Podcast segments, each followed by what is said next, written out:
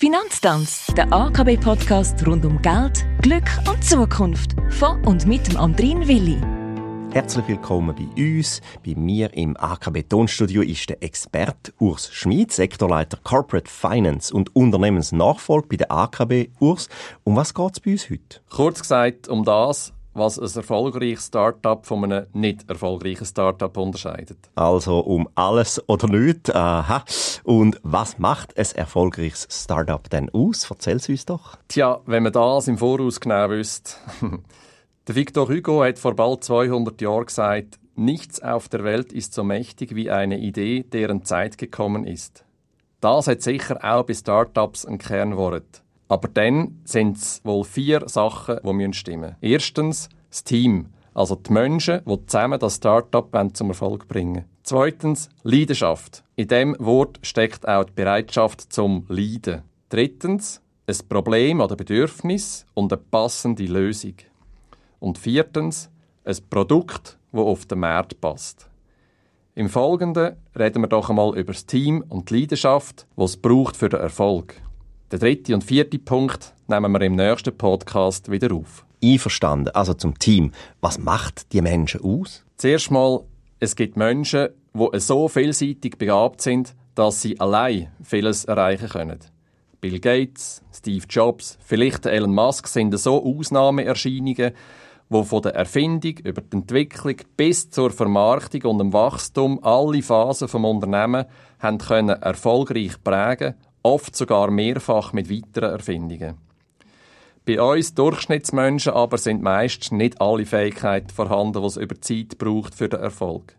Gerade bei Hightech-Startup gibt es hervorragende Forscherinnen und Wissenschaftler mit brillanten Ideen, die aber völlig unerfahren sind, um eine effiziente Produktion zu organisieren oder kein Talent haben, um ihre Lösung einem Kunden zu verkaufen. Damit muss man diese Fähigkeiten in verschiedenen Menschen suchen und sich so ein Team zusammenstellen. Nicht alles braucht es von Anfang an, aber die Gründer sollten sich von Anfang an darauf einstellen, irgendein im Team die Meinungen von anderen zu akzeptieren und zu lernen. Diese Art von Teamfähigkeit und diese Mischung von Talent sind sehr wichtig. In das Thema gehört auch Diversity. Gerade bei der grossen Ungewissheit, die ein Startup vor sich hat, kann ein vielseitig zusammengesetztes Team mit einer entsprechenden Diskussions- und Entscheidungskultur ein Vorteil sein. Du hast auch von Leidenschaft geredet. Also Leidenschaft ist, was Leiden schafft. Wie ist das mit der Bereitschaft zum Leiden gemeint gewesen? Ja, diese Umdeutung kommt nicht von mir, aber finde ich in diesem Zusammenhang sehr passend. Wer ein Start-up gründet, muss wissen, dass er oder sie sich sehr viel Arbeit aufladen tut.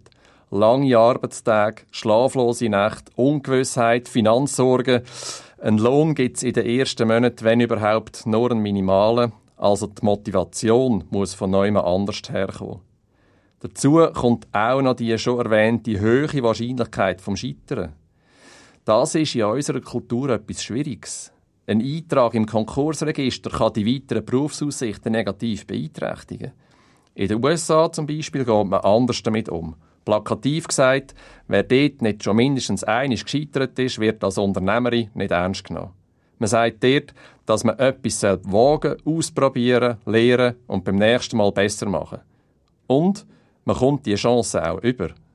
Das geht so weit, dass Unternehmerinnen und Unternehmer in sogenannten Fuck-Up-Nights über ihr Scheitern öffentlich erzählen, damit andere davon lernen können. Solche Veranstaltungen gibt es seit wenigen Jahren vereinzelt auch in der Schweiz und das könnte für zukünftige Gründerinnen und Gründer eine spannende Erfahrung sein. Danke, Urs Schmid. Wer weiß, ob wir zwei uns bald mal an so einem Abend wiedergesehen werden, hören, können wir uns, wenn Sie wollen, nächste Woche wieder beim Finanztanz. Dann geht's mit dem Teil 2 von der Erfolgsmerkmal weiter. Ich freue mich drauf. Wer detaillierte Fragen hat, der oder die, kann sich jederzeit auch an Urs Schmid und sein Team wenden. Alle Kontaktdetails finden sich wie immer auf www.akb.ch.